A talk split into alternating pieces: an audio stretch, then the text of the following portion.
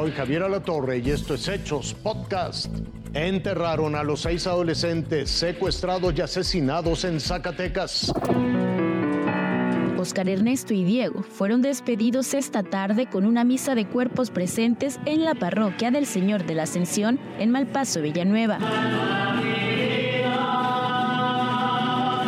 Lugar en el que se congregaron familiares, amigos de las víctimas y vecinos para darles el último adiós a dos de los seis jóvenes que fueron secuestrados y asesinados. Tristeza, indignación y dolor es lo que en estos días une a los habitantes de Malpaso. Yo también pasé por lo mismo hace un año. Por eso venimos a acompañar a estas personas. Siguen lamentando que es una comunidad en la que no se observan corporaciones de seguridad. Por ello, se cuidan entre sí.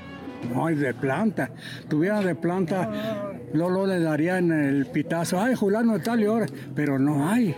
En estos momentos, solo esperan que se haga justicia ante lo sucedido en el municipio de Villanueva.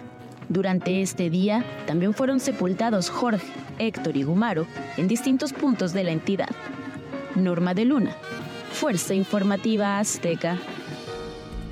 Parientes de las víctimas del caníbal de Ecatepec exigen que el asesino deje de cobrar regalías y lucrar con la tragedia. Pero si salgo, de una vez le digo a los patrones, voy a seguir matando Eso dijo en 2018 el llamado monstruo de Catepec Juan Carlos N. Sembró el terror, fue acusado de matar y devorar los cadáveres de más de 20 mujeres. Cinco años después, se busca revivir la historia de sus crímenes. Por eso, Madres de algunas de sus víctimas denunciaron que hoy desde la cárcel hace negocios con plataformas digitales y libros. Por vecinos nos enteramos de que fue Netflix a la casa de la mamá y le pagaron una cantidad. Aquí hay niños, niñas y adolescentes que pueden, ya son dañados, ya están muy dañados. Los tenemos en una burbuja para que no conozcan todo el contexto y lo quieren plasmar. No podemos permitirle este tipo de asesinos todavía se llenen las, las bolsas a costa del dolor de uno.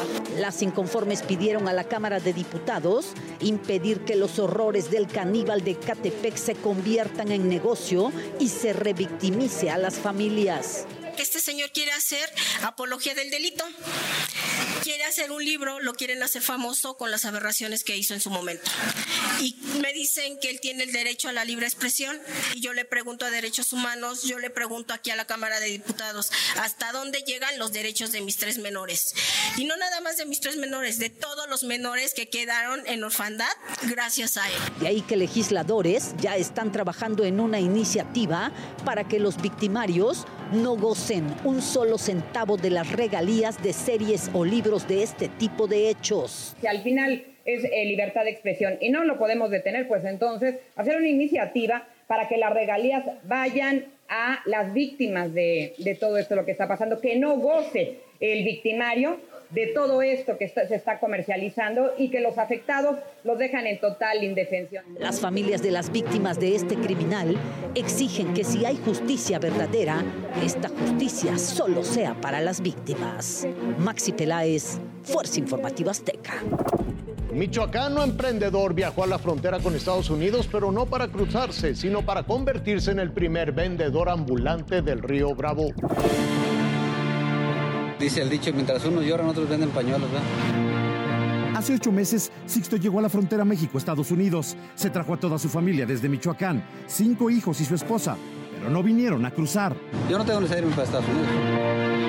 En este peligroso río que ha matado cientos de migrantes y hoy está más transitado que nunca, Sixto vio una área de oportunidad. A sus 31 años todos los días cruza por estas feroces corrientes.